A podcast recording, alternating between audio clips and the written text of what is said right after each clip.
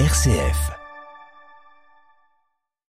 L'invité de la matinale, Pierre-Hugues Dubois. Votre invité ce matin, Pierre-Hugues, est François Molins, ancien magistrat. Il a été procureur général près de la Cour de cassation. Il est aujourd'hui engagé dans la vie civique avec Parlons Démocratie, une association de sensibilisation aux grandes institutions via notamment des déplacements dans les écoles de France. Bonjour François Molins. Bonjour. Et merci d'avoir accepté notre invitation ce matin. 46 ans de carrière au service de la justice. CV impressionnant. Vous avez euh, notamment été procureur de la République de Paris entre 2011 et 2018, en poste donc lors des attentats de Charlie Hebdo, de l'hypercachère du Bataclan. Nouvel attentat samedi soir à Paris, près de la Tour Eiffel. Un franco-iranien de, de 26 ans a tué un touriste âgé d'une vingtaine d'années avant de faire allégeance au groupe État islamique. Quand vous voyez ce nouvel attentat, François Molins, quelle est votre réaction? Mais je pense que cet attentat montre que la menace est, euh, durable hein, et elle est plus, plus lourde qu'il y a, il y a quelque temps. On a eu une période pendant deux ans où il n'y avait pas eu d'attentat hein, depuis l'attentat d'avril 2021 dans le commissariat de, Rambouillet, puis euh, au mois d'octobre Dominique Bernard et maintenant euh, Birakem. Donc tout ça, je pense que ça signe une menace qui, euh, qui est durable, qui va durer longtemps et qui, euh, qui est le, le facteur d'une, menace à caractère endogène avec effectivement euh, un certain nombre de terroristes qui sont très endurcis. Le directeur général de la sécurité, intérieure parlait hier dans le monde d'une cinquantaine de, de, terroristes particulièrement endurcis au profil très inquiétant. Et puis il y a aussi cette émergence de jeunes qui, euh, parfois sous, sur fond de, de troubles psychologiques, euh, influencés ouais. par l'idéologie mortifère de Daesh, passent à l'acte et, et, vont tuer. Et, euh, et enfin, effectivement, on a une menace exogène qui est peut-être encore plus grave qu'avant, qui est alimenté par les théâtres extérieurs d'opérations. Je rappelle qu'au mois de septembre, Al-Qaïda avait menacé la France et la Suède d'actions violentes. Il y a pas très longtemps, toutes les organisations, toutes les organisations terroristes djihadistes ont appelé à la solidarité avec le peuple palestinien. Donc je pense que tout ça, effectivement, signe une menace qui, va durer. Et dans le cas de Birakeim, vous en parliez, il y a la question du suivi psychiatrique. L'assaillant présumé avait interrompu son traitement en mars 2022. Selon le ministère de l'Intérieur, 20% des individus inscrits au fichier de signalement pour prévention de la radicalisation à caractère terroriste, 20% de ces individus présentent des troubles psychologiques ou psychiatriques. Qu'est-ce qu'on peut faire? Comment est-ce qu'on peut prévenir ça? Moi, ça m'inspire euh, plusieurs réflexions. Euh, je pense qu'il faut, euh, à l'évidence, que les services de renseignement travaillent encore mieux avec les services de santé pour être en mesure de mieux détecter le profil, la dangerosité de ces gens-là et de, comprendre le processus du passage à l'acte et d'arriver à mieux le détecter. Ça signe aussi un autre problème de fond qu'on connaît malheureusement depuis longtemps en France, c'est euh, la situation dans laquelle se trouve la, la psychiatrie, la pédopsychiatrie. On manque mmh, cruellement de psychiatres. Et je pense effectivement le problème est plus large. Il faut vraiment faire des efforts là-dessus. Après, ça signe aussi, euh, j'allais dire quelque part, le fait que euh, moi c'est une, une, autre réflexion que ça m'inspire. Hein. Je disais cette menace, elle est durable. On peut travailler effectivement à toujours améliorer notre arsenal législatif et nos organisations de fonctionnement pour mieux détecter les attentats, mais ça fera pas pour autant disparaître la menace. Et euh, ça m'inspire aussi une autre réflexion, c'est que il faut bien sûr améliorer nos systèmes de, de prévention et de répression ouais. en permanence, mais il faut le faire aussi en respectant l'état de droit. Et je pense que par rapport à certains discours que j'entends aujourd'hui sur des détentions à vie, des choses comme ça, je pense qu'il faut faire très attention au respect des grands principes. Et, et je pense moi que euh, le jour où on ne luttera plus contre le terrorisme avec les armes de l'état de droit, eh bien quelque part, le terrorisme djihadiste aura gagné la partie. L'autre actualité majeure, c'est le procès Assénidi du garde des Sceaux. Vous ne voulez pas réagir sur cette, entre guillemets, affaire du pont Moretti. Il a été définitivement relaxé, il n'y a pas de pourvoi en cassation. Mais après cette séquence demeure la question aussi de nos institutions et notamment de la Cour de justice de la République, institution, avouons-le, qu'on a découvert. Est-elle le bon système pour juger des, des ministres en exercice? Oui, alors effectivement, la Cour de justice a relaxé Éric Dupont-Moretti euh, en constatant que les éléments matériels de la prise égale d'intérêt étaient réunis, mais que faisait défaut l'intention de la part de la part du ministre.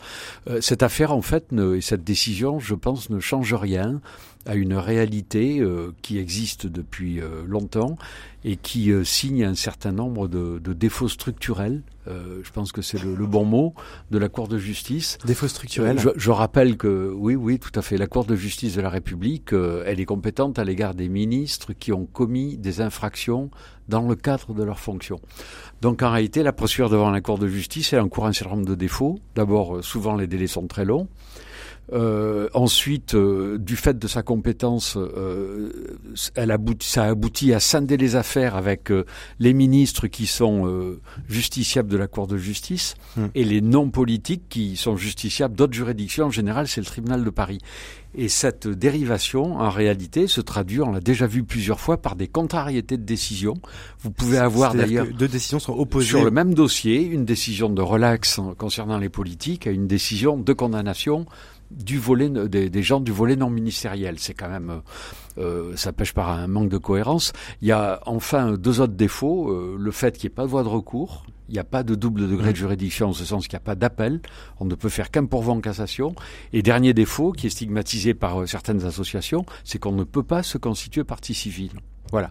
Donc ces défauts structurels, ils sont là, ils sont euh, tellement présents que je rappelle que le président de la République avait engagé un processus de réforme constitutionnelle. En, au printemps 2018 pour réformer, supprimer la Cour de justice de la République et instaurer un système tout à fait différent où euh, les politiques et les autres auraient été jugés par la même juridiction. Euh, dans le projet, pour vous, c'est plus logique. C'était la Cour d'appel de Paris euh, et cette réforme constitutionnelle, je le rappelle, a été bloquée et abandonnée à cause d'une affaire qui est l'affaire Benalla qui, euh, au printemps 2018, s'est traduit par le blocage du processus parlementaire. Donc les problèmes structurels, ils existaient avant, ils prendront pas fin avec cette décision, et je pense qu'un jour, il faudra bien les régler. Nous sommes avec euh, François Molins. François Molins, cette interrogation autour de la CJR, elle est aussi le, le reflet de la méconnaissance des Français pour oui. la justice. Mmh. On découvre la justice, on a l'impression qu'elle est très loin, cette justice, qu'il y a de plus en plus de temps aussi entre la justice, euh, entre le temps de la justice et le temps médiatique, le temps politique. Est-ce que la justice est trop lente ou est-ce que c'est les médias et la vie politique qui est très, trop rapide? C'est sûr que le, le temps judiciaire n'est pas le temps médiatique. Hein.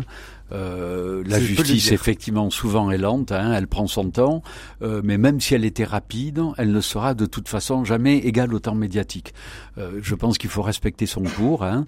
Moi, ce qu'on peut regretter aujourd'hui, c'est que la dérégulation, les réseaux sociaux ouais. font que euh, les grands procès du procès équitable sont euh, violés au quotidien. La présomption d'innocence, elle est violée les au quotidien. Les grands procès sont violés au quotidien. Non, non, je veux dire, la, la, la, le, les principes du procès équitable ne ouais. sont pas véritablement respectés. Regardez ce qui se sur les réseaux sociaux. On stigmatise le comportement d'un tel ou tel autre. Hein. Sa présomption d'innocence est immédiatement foulée au pied alors que son cas n'a pas encore été soumis à la moindre juridiction. Donc je pense que ça pose quand même un problème euh, en termes d'évocation de, des reproches qu'on peut faire aux gens. Euh, mais encore une fois, le temps médiatique n'est pas le temps judiciaire. La justice, elle doit prendre son temps, elle doit respecter les procédures, elle doit respecter les droits de la défense. Euh, C'est et, pourtant, les gens, les, Français, on, est tous dans, ce temps médiatique. Et, donc, il y a euh, ce lien qui semble distendu. Qu'est-ce que l'affaissement de ce lien dit aussi de l'état de notre démocratie, de notre discours public, notre rapport au discours public en fait, on a l'impression que cette justice je, est très Je loin. pense qu'il y a des, il y a un paradoxe dans tout ça. Il y a des fortes attentes vis-à-vis -vis de la justice. Il faut en tenir compte. Hein.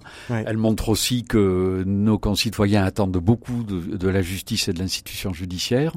Et tout ça, je, ça nous renvoie, à, ben, ça renvoie moi à l'engagement qui est le mien là depuis que je rejoins cette association Parlons de démocratie. Je vis dans, je pense qu'on vit dans un pays qui, euh, comme pour d'autres, dans lequel euh, la démocratie est quelque chose de fragile. Il faut absolument la renforcer.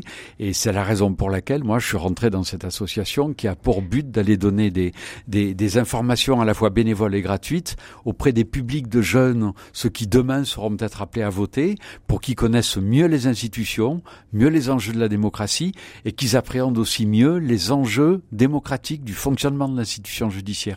Et avant-hier, j'étais en, en Seine-Saint-Denis par ouais. exemple, où pendant deux heures, on a discuté avec des, une centaine de lycéens. Qu'est-ce qu'ils vous disent? Qu'est-ce que vous entendez Qu'est-ce que vous ben, voyez On sent qu'il y a beaucoup de curiosité, parce que clairement ils, ils connaissent pas, mais ils ont eu l'occasion d'y réfléchir parce qu'on a créé en terminale aujourd'hui une option qui s'appelle droit et grands enjeux du grands enjeux du monde contemporain. Donc ils réfléchissent là-dessus avec leur prof d'histoire en général. Il y a beaucoup d'attentes, beaucoup de curiosité et euh, je pense que c'est extrêmement intéressant. Il y a une forte attente. Il y a une ah. forte attente. Est-ce qu'il y a une forte urgence aussi, une forte urgence à, à former, à former les citoyens de demain aux, aux institutions d'aujourd'hui? Tout à fait. Je pense que oui, pour justement euh, mieux les accoutumer et leur apprendre le fonctionnement de nos institutions et puis euh, mieux leur euh, faire comprendre l'apport qu'ils peuvent réaliser de leur part en tant que citoyen, ben, en participant à la vie démocratique, en allant voter. Alors moi, je le fais dans mon petit monde qui est celui de la justice, mais dans cette association, il y a des tas de fonctionnaires, il y a des représentants des, il y a des fonctionnaires territoriaux, nationaux.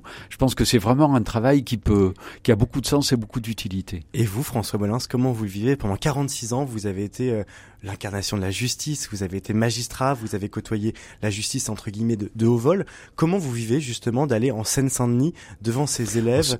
C'est pas c'est pas si nouveau pour moi parce que c'est quelque chose que j'ai toujours fait depuis euh, les années 90.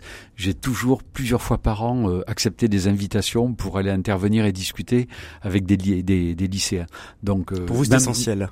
Oui, tout à fait. Et même, même quand j'étais à la Cour de cassation, c'est un exercice que je faisais au moins deux ou trois fois par an. Donc c'est un peu mon ADN aussi. Et je pense que euh, il y a des tas de magistrats qui ont été dans mon cas. Quand on a été aussi longtemps au service de la justice, ben c'est aussi donner du sens à sa vie et à son action que d'essayer de partager et de transmettre euh, ce qu'on a pu acquérir au, au, travers de ces expériences. Ces jeunes que vous rencontrez, quel regard ont-ils de la justice? On parlait il y a trois minutes de cet affaissement euh, visible entre le temps politique et le temps de la justice. Quel regard ont-ils sur la justice? Ben D'abord, ils la connaissent mal. Donc euh, effectivement, quand ils réfléchissent, ils se rendent compte que c'est quelque chose de compliqué. Ils commencent à, quand on discute avec eux, je pense qu'ils appréhendent bien les enjeux. Et puis après, euh, il y a bien sûr aussi euh, des attentes qui sont un petit peu différentes suivant le territoire où on se trouve. Hein. Avant-hier, dans le 93, clairement, on voyait bien dans le discours de ces jeunes qu'il y avait quelque part un sentiment d'extériorité, voire d'abandon. et le sentiment que certaines choses leur étaient n'étaient pas pour eux. Donc, euh, c'est-à-dire qu'ils n'auraient jamais bah, accès à. Ben oui, tout à fait. Euh, à quoi euh, À certains hauts postes de la fonction publique, euh, sentiment qu'il y a des cursus, des carrières et, et, des professions qui sont pas forcément pour eux. Donc, le sens du discours qu'on peut tenir face à des jeunes comme ça, c'est de leur expliquer qu'ils ont autant de qualités que les autres et que la valeur travail, c'est quelque chose qui a du sens et qu'à partir du moment où ils travaillent bien euh, dans leur, euh, avec leurs enseignants et dans leur révision, et eh ben, euh, compte tenu de leurs qualités qui sont identiques à celles des, des, des jeunes des autres départements, ben, ils peuvent accéder effectivement aux mêmes professions et ils peuvent réussir leur vie de la même façon. Est-ce que Parlons démocratie permettra au futur François Molins d'exercer, de venir peut-être de la Seine-Saint-Denis demain? Ben, J'aimerais. Merci beaucoup, en tout cas François Molins, d'être venu ce matin sur RCF nous parler notamment de Parlons démocratie, cette association avec laquelle vous allez dans les écoles sensibiliser aux grandes institutions euh, via notamment de ses déplacements auprès des écoliers. Merci François Molins d'avoir été ce matin l'invité de la matinale RCF.